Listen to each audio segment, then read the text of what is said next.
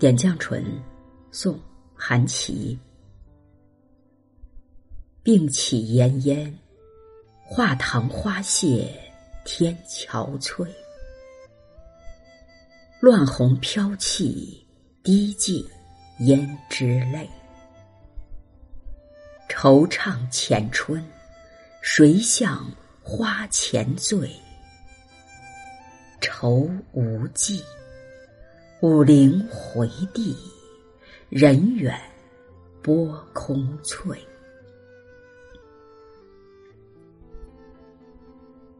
韩琦字志圭，他是北宋的政治家、名将，天圣进士，著有《安阳集》五十卷，全宋词存词四首。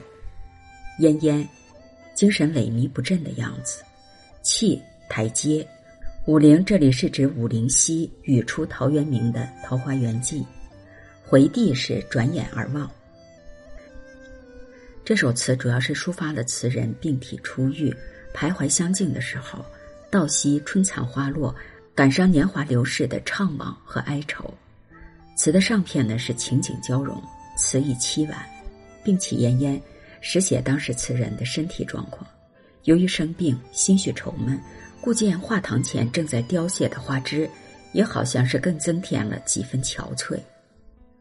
画堂句不仅点出了暮春的节后特征，花人间歇，人因病起炎烟而觉得花也憔悴，而花的凋谢也更增加了病人心理上的奄奄。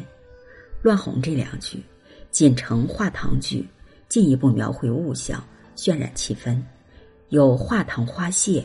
即有乱红堆砌，气应画堂，乱红应花谢，连环相扣，正是词人用笔缜密之处。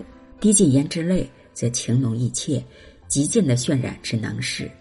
胭脂泪，形象的描绘乱红的飘坠，赋予了落花以伤感的人情，同时也包含了词人自己的伤感。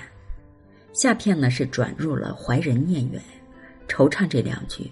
写前春人去，无人在花前共醉，只有惆怅而已。惆怅之至，转而为愁，愁且无际，足见其怀人之深。最后这两句，更是以特殊之笔抒发此情。武陵回帝即回地武陵。由结句的薄空翠来看，词人当时是眼前的乱红飘气，而联想到落英缤纷的武陵溪。而那里正是驻春藏人的好地方，但这里并非是实指，而是借以代指所怀念的人流连之地。不过人在远方，虽然是凝地翘首，终是怀而不见，望中徒有翠波而已。空字特别的传神，极能表现出词人那种惆怅空虚的心情。有落花而伤春，有伤春而怀人，暗记时是身世之慨。全词闲笔婉妙，深情幽韵。点绛唇，宋·韩琦。病起炎烟，画堂花谢天憔悴。乱红飘气，滴尽胭脂泪。惆怅前春，谁向花前醉？愁无际，五陵回地，人远波空翠。